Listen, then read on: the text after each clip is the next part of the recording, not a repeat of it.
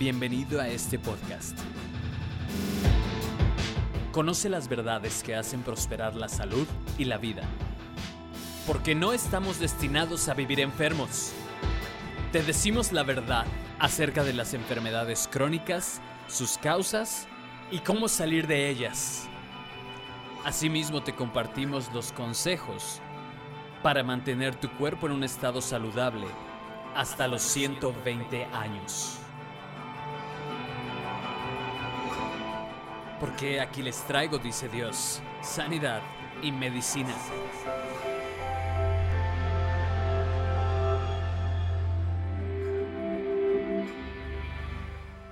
Buenas tardes, bienvenidos a su podcast Sanidad y Medicina con el doctor Jesús Márquez. Muy buenas tardes, doctor. Muy buenas tardes, gusto saludarlos como siempre.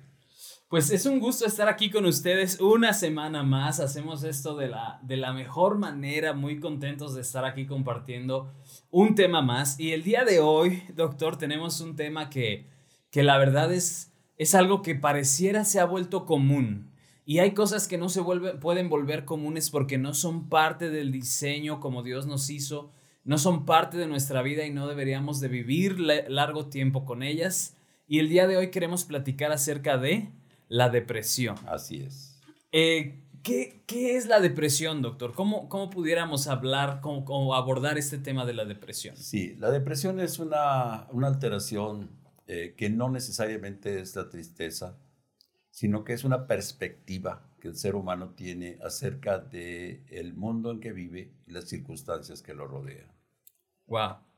Entonces, eh, es muy difícil eh, distinguir entre tristeza y depresión, porque hay momentos en que la persona se entristece por situaciones, por alguna situación, pérdida del trabajo, pérdida de, em, del empleo, pérdida de un ser querido.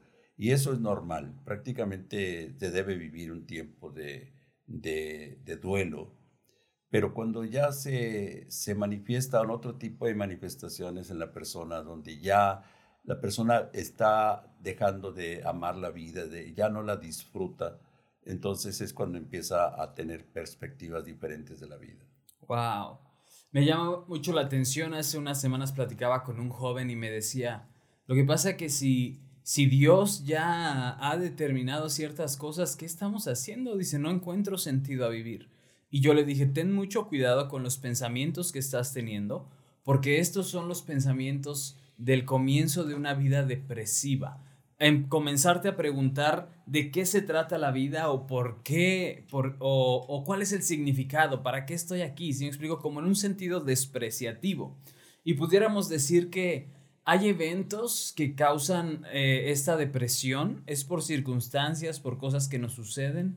Sí, sí, sí puede suceder generalmente, pero ante todo hay una, eh, hay una situación de una perspectiva acerca de la vida. Es decir, desde niños se le está diciendo que si no eres exitoso, que si no tienes dinero, que si no vives en un lugar cómodo, amplio, pues prácticamente eres un fracaso. Y generalmente, si ese mensaje se recibió desde niños, es muy difícil que se vayan a sustraer de, ese, de, esa, de esa idea porque se van a considerar un fracaso si no consiguen tener dinero.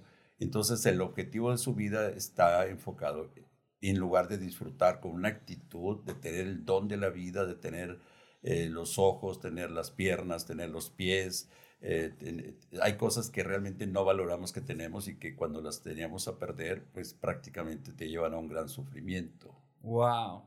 Me gusta mucho esto porque hay muchas ocasiones que encontramos en los salmos que el, eh, David en su mayoría de las veces cuando escribe esto, él está agradecido por el día que en el que despertó. ¿No? Porque él decía, yo confío plenamente en ti, Dios, cuando me voy a dormir, porque estaré todo completamente vulnerable. Mis sentidos estarán, eh, si se puede llamar de esta manera, temporalmente apagados.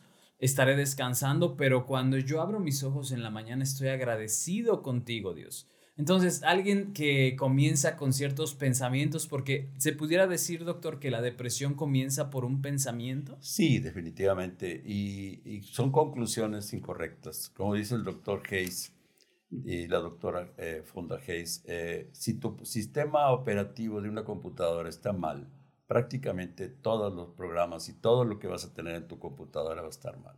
Entonces, es igual. Si tus conceptos, tus conclusiones y tus eh, paradigmas están equivocadas desde un principio, prácticamente tu vida va a ser un, problema grande.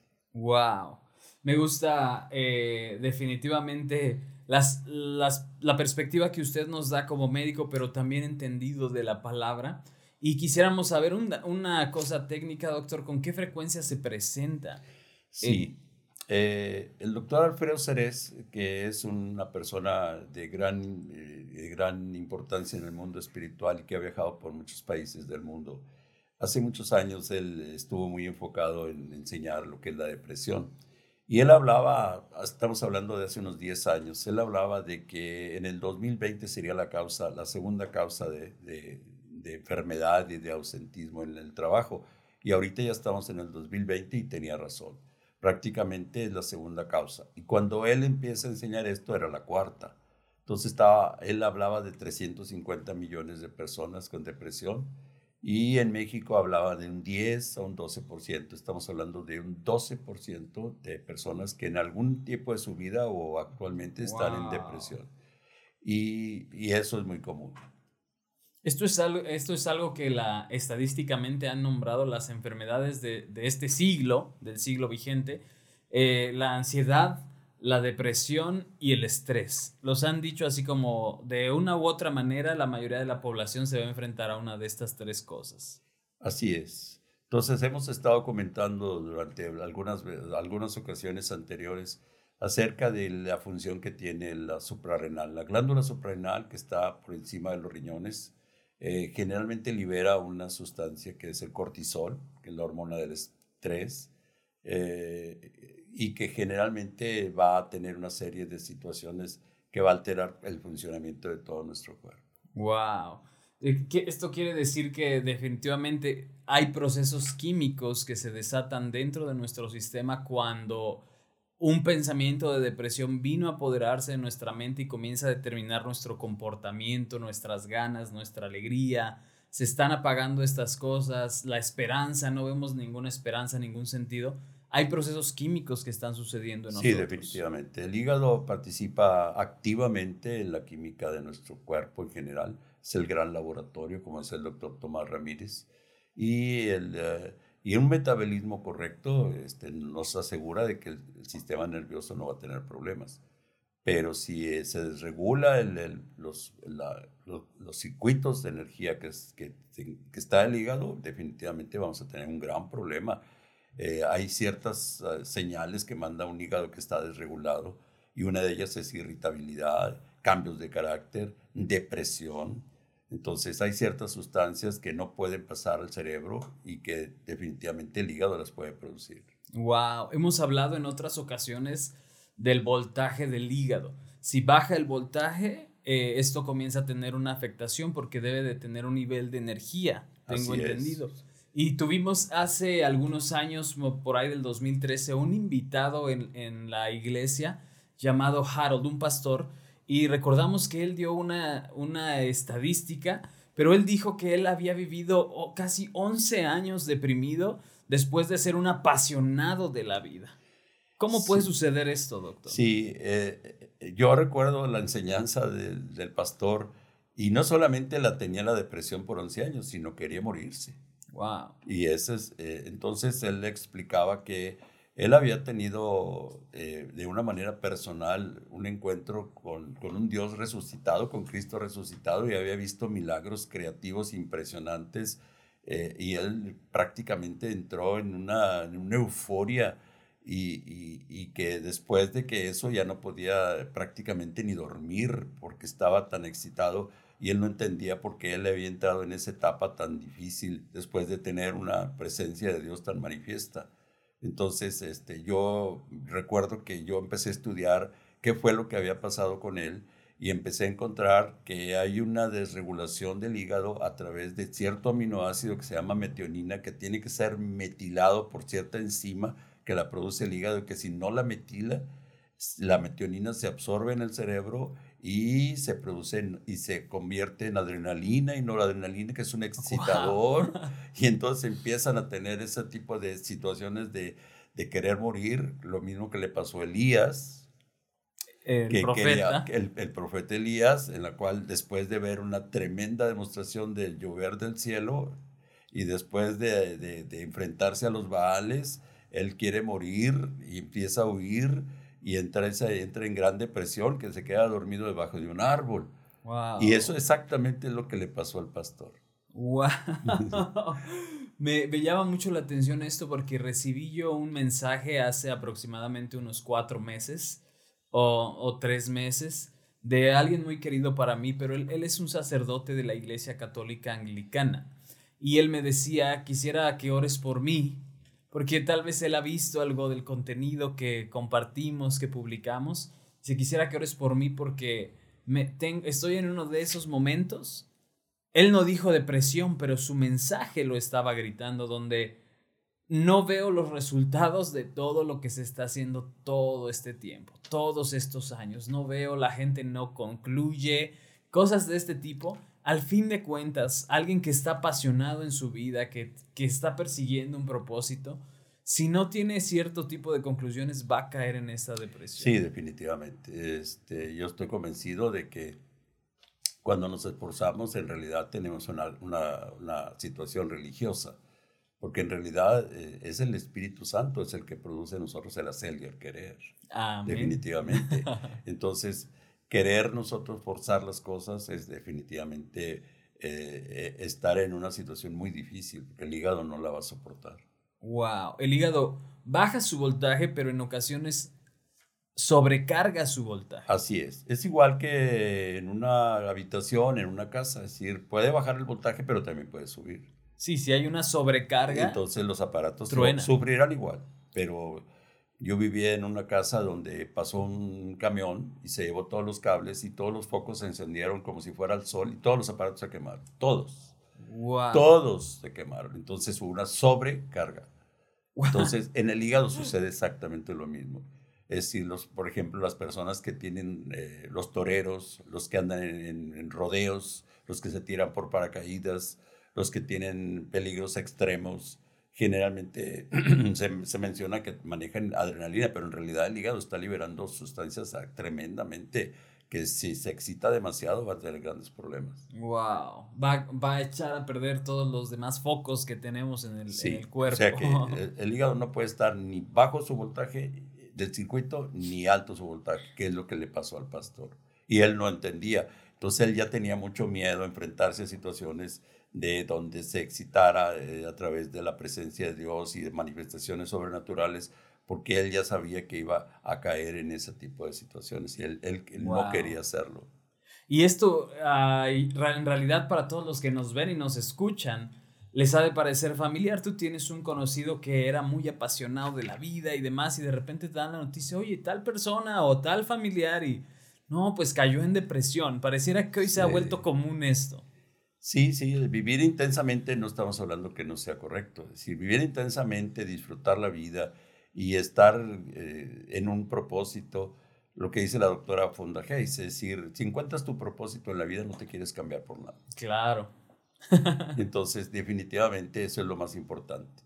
Y si alguien nos está viendo en este momento y, y pertenece al cuerpo de Cristo, le tenemos que decir que él tiene un llamado o ella tiene un llamado. y que definitivamente no hay nadie ocioso en el cuerpo de Cristo. Y por más pequeña persona que se pueda considerar, tiene un llamado y la necesitamos. Claro, necesitamos que el cuerpo funcione como un cuerpo. Así es. Eh, me, me causa mucho interés, doctor, a saber si esto va sucediendo por ciertos acontecimientos, ¿qué pasa con los niños? ¿Hay niños que, pueden vivir a temprana edad una depresión? Sí, eh, en ese momento yo recuerdo que el doctor Ceres hablaba sobre eh, a los cuatro años, primeros cuatro años, el, niño más o menos se, toma una opinión de sí mismo. Soy tonto, soy feo, soy rico, soy pobre, mi papá es es pobre o rico. Wow. Y entonces eh, se empieza a meter en un sistema social donde él, mismo se puede excluir. Entonces definitivamente, y, se va a reforzar con ciertas acciones que van a pasar en la escuela. ¿no? Entonces sí, definitivamente, si el papá y la mamá están enfocados en traer dinero a la casa y ven que si constantemente se está hablando y están tristes porque no hay dinero, y entonces alejes el dinero, pues definitivamente el niño va a caer en tristeza. Ahora, si hay violencia, si hay inestabilidad en la familia, si no hay una, un respeto y una honra y una carta de valores en la familia donde el papá es el que resuelve problemas y, mantiene la estabilidad en la familia, no tono más económica, sino a través de emocional y a través de espiritual. Si no sucede eso, el niño obviamente se va a dañar. Wow. Y, y, tiene que ver con la estabilidad de los padres, tiene que ver con el ambiente, como hemos venido platicando. Me gusta mucho lo que dice el doctor Hayes, de que eh, las relaciones se cuidan las relaciones se cuidan y, se fortalecen y se intensifican. él pone el ejemplo con mucha frecuencia de la relación que él lleva con su propia esposa. Entonces tienes que cultivarla, tienes que cuidarla, tienes que alimentarla. Eh, así como también en lo espiritual es lo mismo, pero los niños son partícipes del ambiente donde se encuentran desarrollados. Es como el líquido amniótico de una mujer embarazada. Si el líquido amniótico de una mujer embarazada está enfermo, si está ahí, el niño van a ser afectados. Wow, qué interesante. Me hace como un año iba manejando en una avenida aquí en la ciudad de Monterrey y vi un panorámico que me llamó mucho la atención. Era de una universidad reconocida.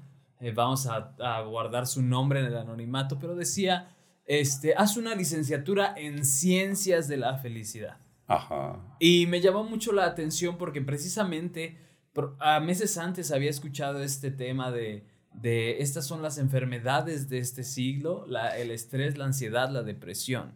Y cuando veo este panorámico que dice eh, licenciatura en ciencias de la felicidad, sé que la gente está buscando una respuesta que les traiga felicidad o que los devuelva esta felicidad. Sí, porque es también los conceptos que se tengan acerca. Es igual que la paz. Cuando está el Señor Jesucristo y habla de paz interior, no es ausencia de problemas, entonces, es una paz que sobrepasa el entendimiento interior y definitivamente es lo que la gente no conoce.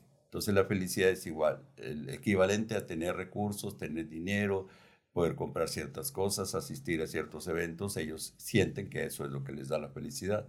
Y cuando llegan a tenerlo, eh, por ejemplo, las crisis de la mitad de la edad, donde ya se tiene casa, donde se tiene carros, donde se tiene dinero, y se siente el vacío, pues se encuentran que realmente la felicidad no era tener cosas materiales. Wow. A mí me gusta mucho esta, esto que usted acaba de decir, se sienten o están buscando sentirse felices. Y la verdad es que la vida no se trata de sentirse, se trata de ser. No puedo sentir que soy el esposo de alguien, necesito ser el esposo de alguien. no puedo sentir que soy papá, necesito ser papá. Y me gusta mucho esto porque al fin de cuentas, cuando yo vi este anuncio de Ciencias de la Felicidad, sé que ellos están apuntando al, nivel del alma, pero pudiéramos decir, doctor, la depresión y algunos otros asuntos y derivados alrededor de esto, ¿tiene una afectación en la dimensión espiritual? Sí, cómo no. Es decir, cuando realmente manifestamos, eh, no solamente a través de actitudes, y de palabras, pues estamos dando un mensaje al mundo espiritual. Entonces, el, el, el, hecho, por ejemplo, vamos a ser muy sencillos, el hecho de no traer un anillo de casado a una mujer te manda una señal que está libre. Claro. Entonces, pero si está casada y no lo quiere traer, el hombre tampoco, pues, realmente está mandando un mensaje de que puede cualquier persona acercarse a él porque no tiene compromiso. O sea, es igual que los que se van a tatuar, que los, que se van a perforar, a los que van a tener cierto comportamiento, pues aunque no lo quieran reconocer, mandan un mensaje al mundo espiritual. Wow, porque el mundo espiritual sigue siendo un mundo legal. Así es, y primero es la dimensión espiritual y luego se manifiesta el mundo natural.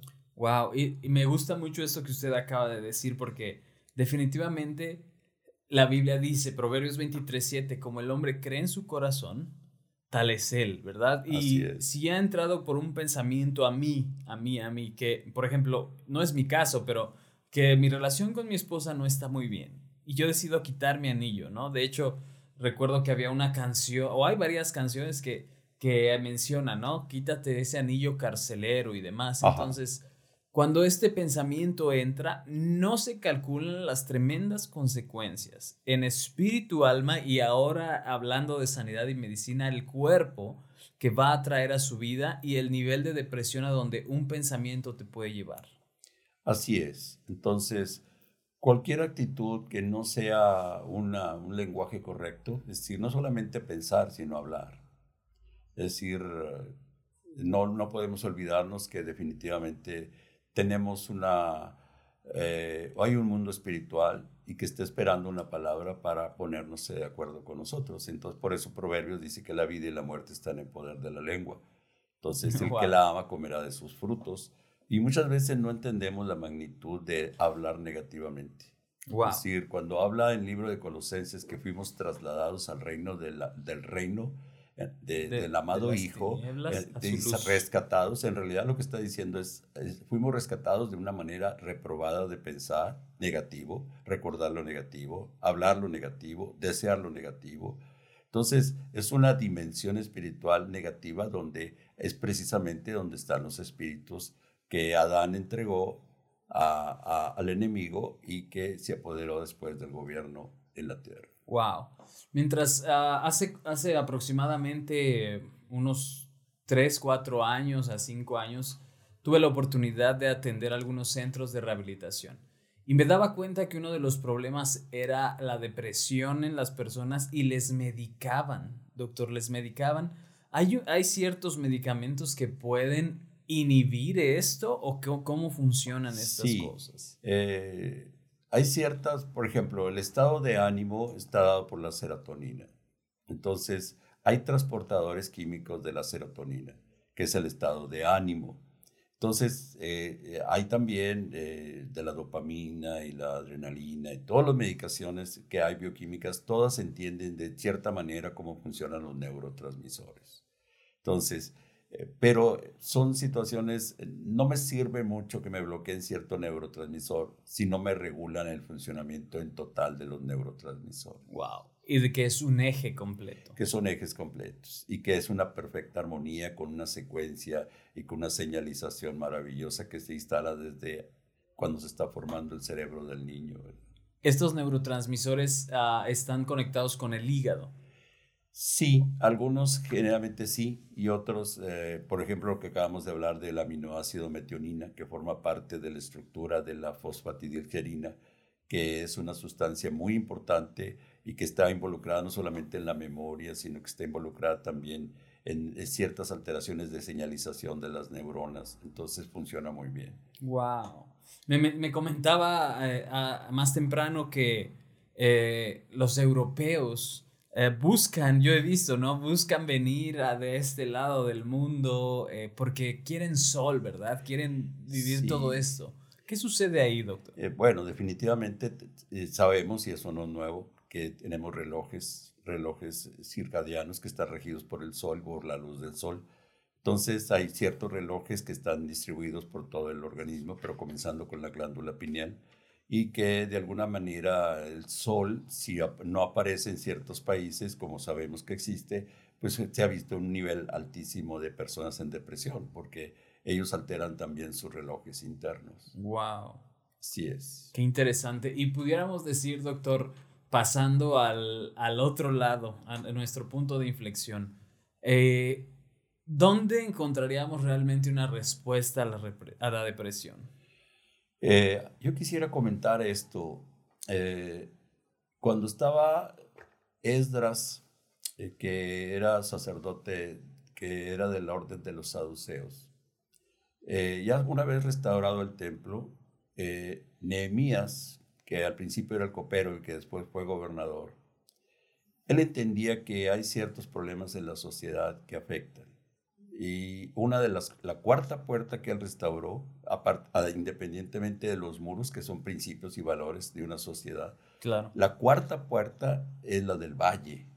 La puerta del valle. La puerta del valle, que es la puerta de la depresión.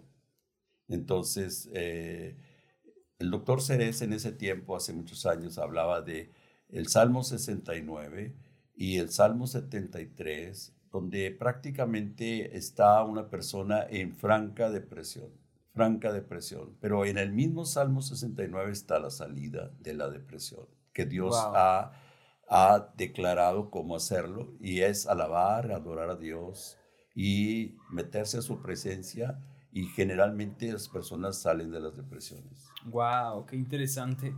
Y definitivamente es Dios con, con su Espíritu Santo en una relación con Él. Yo he literalmente escuchado muchas veces a mi esposa decir, mi esposa dice, no batallo, yo no batallo con la gente, usted la conoce como es. Y ella dice, si alguien viene a quejarse y a hacer drama y conmigo, yo le digo, a ver, ¿tú adoras? No, es que no, no, porque me siento... Pues ese es el problema. Ve a adorar y no tenemos mucho que aguantar aquí, ¿verdad?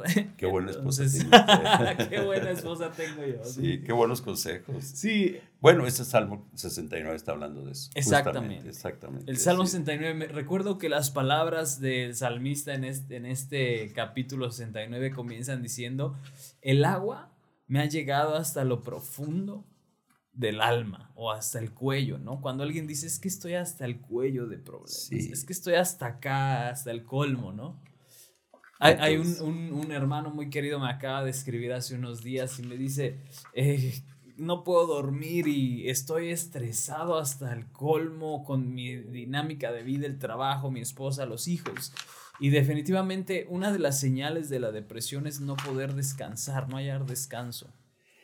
Sí, eh, hemos estado hablando en ocasiones acerca de un hígado descargado o en el voltaje, el circuito, porque el hígado en sí por, por un circuito en la cual también incluye los ojos, incluye también los ligamentos, los tendones, eh, el corazón, los ojos, todo eso. Entonces, eh, eléctricamente se altera y es muy importante que los voltajes estén correctos. La, la preocupación, el enojo, el fastidio, la, exasperación, generalmente baja los voltajes del, hígado y altera totalmente el metabolismo de la homocisteína, la fosfatidilcerina, la metionina y llega al cerebro todos los excitadores que tarde que temprano van a causar gran problemas de insomnio, de cambios de carácter, irritabilidad. Entonces, hay personas muy violentas, como dice Proverbios 19, 19, dice que el, de gran, el gran ira pues hará locuras y, y, se, y se, agrega más, más, a, más enojo pues hará un gran problema. Entonces, este, ya cuando la noradrenalina empieza a gobernar, prácticamente es, es, es, una persona que jamás va a tener una quietud y siempre va a estar enojado y muy furiosa. Entonces, muy peligrosa esa persona. Wow. Y, y respecto a, a, las respuestas que podemos encontrar en Dios, yo recuerdo el, el si hay algo muy parecido a la depresión en la Biblia, en, en, Isaías 61 está hablando de todo el alivio que ha traído tener el Espíritu Santo en nosotros. Así es. Y dice, he, venido a cambiar el, la tristeza en gozo, ¿verdad? Y he venido a, a los que tienen un, un, manto de luto o los que, los que hay un luto sobre de ellos, porque esto parece ser como la depresión, algo que no te puedes quitar de encima, que de repente viene un pensamiento y cada vez vas más abajo, más abajo, más abajo. Y dice, he venido a traer paz, he venido a traer alegría para esto. Él, que empieza su ministerio, de hecho, que está en Lucas, que es maravilloso, donde dice, he sido entrenado, adiestrado, capacitado, perfeccionado por el Espíritu Santo para traer estos beneficios a la humanidad.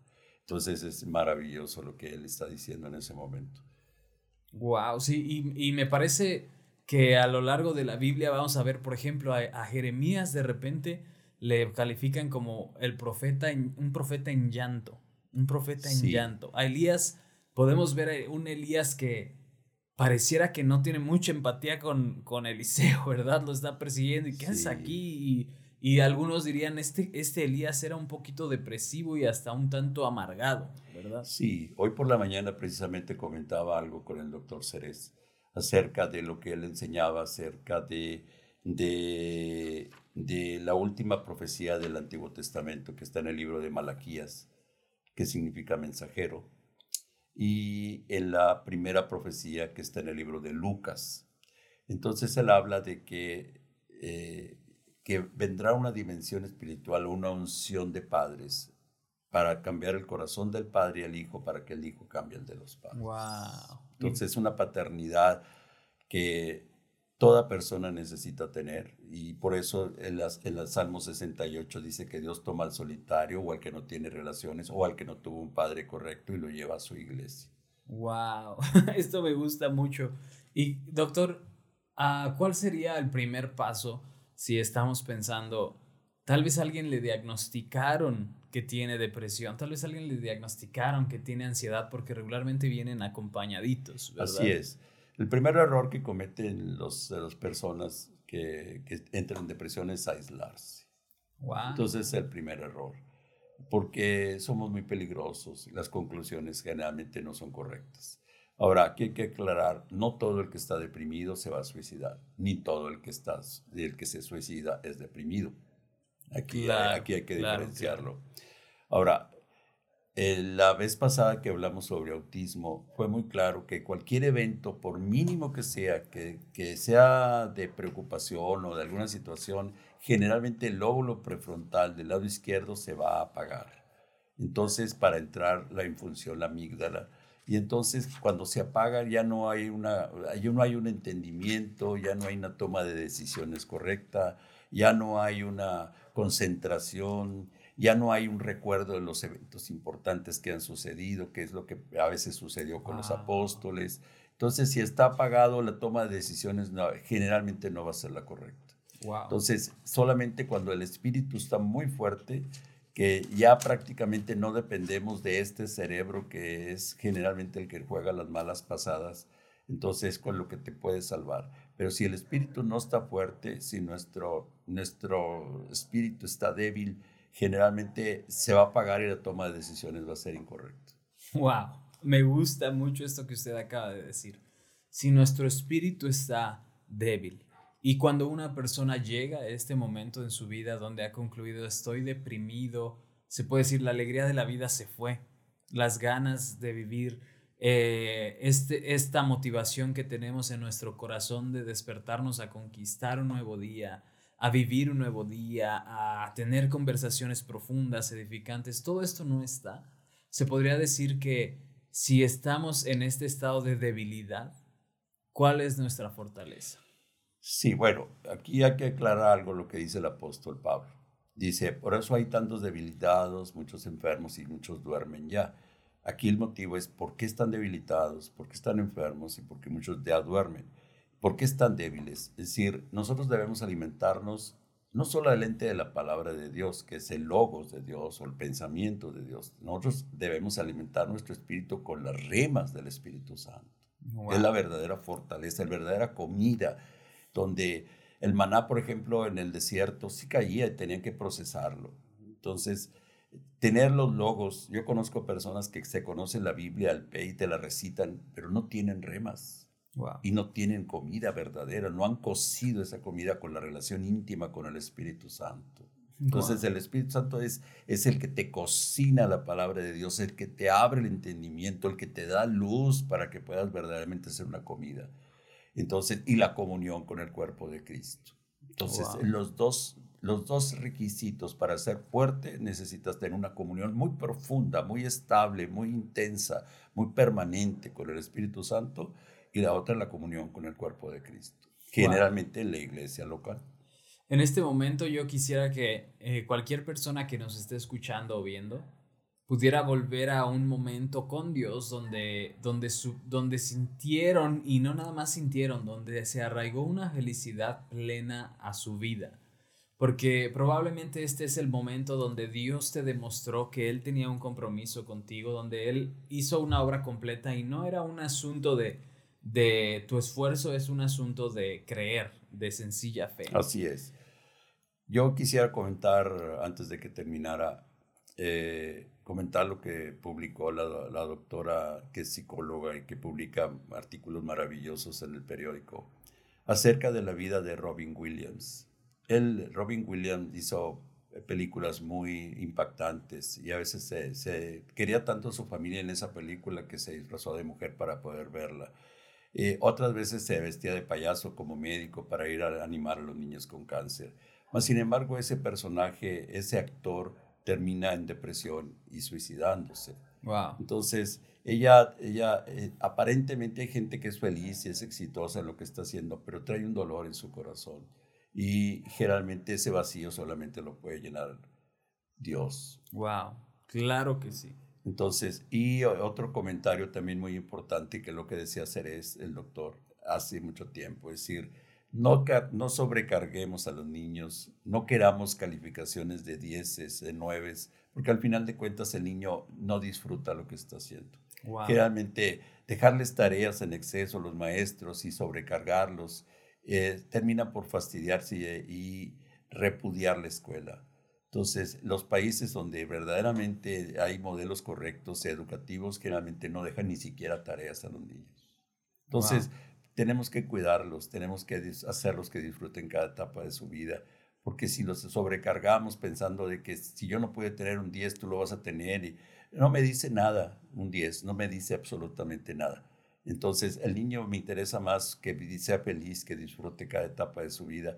Y igual los adultos es igual, cada etapa de tu vida es diferente y tienes que aprender a disfrutar la vida. Y nos queda una reflexión del apóstol Pedro, que dice, el que quiera amar la vida y ver días buenos, cuide su lengua. Wow. Entonces, definitivamente. Y dice que los ojos del Señor están siempre atentos a la oración de los justos. Entonces, a través de la obediencia, a través de la herencia que Jesús nos da, que nos hace justos, nos regala su justicia, la obediencia de los dos lados de la ley, los ojos de Dios siempre están con nosotros. Claro. Entonces, tener un Dios presente te lleva a otra dimensión que generalmente no vamos a tener en, en situaciones difíciles. Me gusta todo esto que está mencionando ahorita porque recuerdo que el gozo del Señor es nuestra fortaleza. Así es. Y literalmente el gozo es todo lo opuesto a la depresión. Y recuerdo que desde el primer día que comenzamos a hacer esto, doctor, que comenzamos a grabar este podcast, estas emisiones, ah, Dios, yo sabía que el corazón de Dios estaba gozoso, lo cual es muy bueno, pero también era notable que comenzamos a disfrutar esto que, que estamos haciendo ahora y tiene todo que ver con un propósito más allá de lo que nosotros pudimos pensar en nuestra vida. ¿Cuándo usted, siendo eh, un egresado de medicina en aquellos años, pensó que pudiéramos estar haciendo esto por estos medios? No, definitivamente no. Ahora, aquí hay algo muy importante, muy importante, que necesitamos eh, entender. Eh, la doctora Fonda Hayes tomó ese, ese pasaje que usted acaba de decir de, de, la, el gozo del Señor es nuestra fortaleza. Y eso está en el, libro de Nehemías capítulo 8. Entonces, en realidad, el gozo del Señor es cuando nosotros cumplimos la expectativa que Él tuvo cuando nos programó desde el vientre. Wow. Ese es el gozo del Señor. Ese es el gozo del Señor. Cuando se cumplen las expectativas de que él tuvo desde antes de, estar en el vientre de nuestra madre, como fue Jeremías, como fue el rey David y como ha sido con todos nosotros, donde él programó nuestros genes, nuestros cromosomas, visitó nuestro embrión. Y entonces, eh, cuando se cumple la expectativa de mandarlos a la tierra y se cumple lo que él soñó, ese es su gozo. ¡Wow! Y estoy impresionado con esto porque yo sentí el corazón alegre de Dios, pero Acabo de recordar ahorita alguna vez que iba entrando a, dar unas sesiones al penal de Topo Chico. Y entonces, mientras, iba, mientras estaba ahí en esa reunión con unos chicos, eran chicos que mm, probablemente muchos en la sociedad los han despreciado. Es fácil deprimirse en una cárcel, es fácil deprimirse por todo lo que usted ve ahí y son literalmente como mercados que tienen un ambiente eh, decadente. Y entonces mientras yo estaba ahí, el Espíritu Santo me dijo, Levi, si tuvieras todo el dinero, todo el dinero disponible, si tuvieras todos los recursos y los accesos a cualquier país, ¿en dónde estarías en este momento? Y yo sabía que el Espíritu Santo me estaba haciendo un juego. Y entonces estoy ahí meditando un momento y, me, y volteé a mi alrededor y recuerdo que mi corazón se llenó de gozo en aquel lugar que pareciera siempre estar tan lleno de luto, tan lleno de tristeza, tan lleno de perdición. Y mi corazón se estaba alegrando tanto y yo le dije a Dios, si tuviera todo eso disponible como quiera estaría aquí, haciendo esto que estoy haciendo. Y en ese momento yo escuché que Dios me dijo, este es mi gozo, que tú te alegres en lo que puedes hacer hoy. Y recordando este pasaje en Proverbios, el corazón alegre hermosea el rostro. Así es que si estás feliz, se nota. Y si estás deprimido, también se nota. Pero tenemos una buena noticia. Esto que nosotros hablamos de Dios no es nada más hablar. Estas son convicciones y es un modelo que funciona. Si tú adoras a Dios y le buscas con tu corazón, yo recuerdo algún momento en mi vida donde estuve triste o deprimido, bajé en la madrugada, comencé a adorar a Dios, comencé a orar a Dios y tuve un descanso tan profundo. Así es. Y esta es al fin de cuentas siempre la respuesta. Así es, definitivamente es la verdad, esa es la única verdad. Y queremos mandar un mensaje a todas las personas que por distintas situaciones están viviendo ahorita situaciones difíciles, que tenemos un Dios todopoderoso que sí escucha la oración y que el Salmo 65 habla de que Dios está atento a la oración y quiere ser conocido como que responde a las oraciones. Wow, Dios se quiere hacer evidente en tu vida. Si tú nos estás escuchando, puedes escribirnos a, a inbox en Facebook, Sanidad y Medicina Podcast. Puedes escribirnos cualquier situación que estés viviendo y te podremos ayudar. Estamos contentos hoy, gozosos hoy de haber tenido este, este episodio, doctor. Muchas gracias por esta información. Muchas gracias por este día. Esto fue Sanidad y Medicina. Nos vemos la próxima semana. Bendiciones.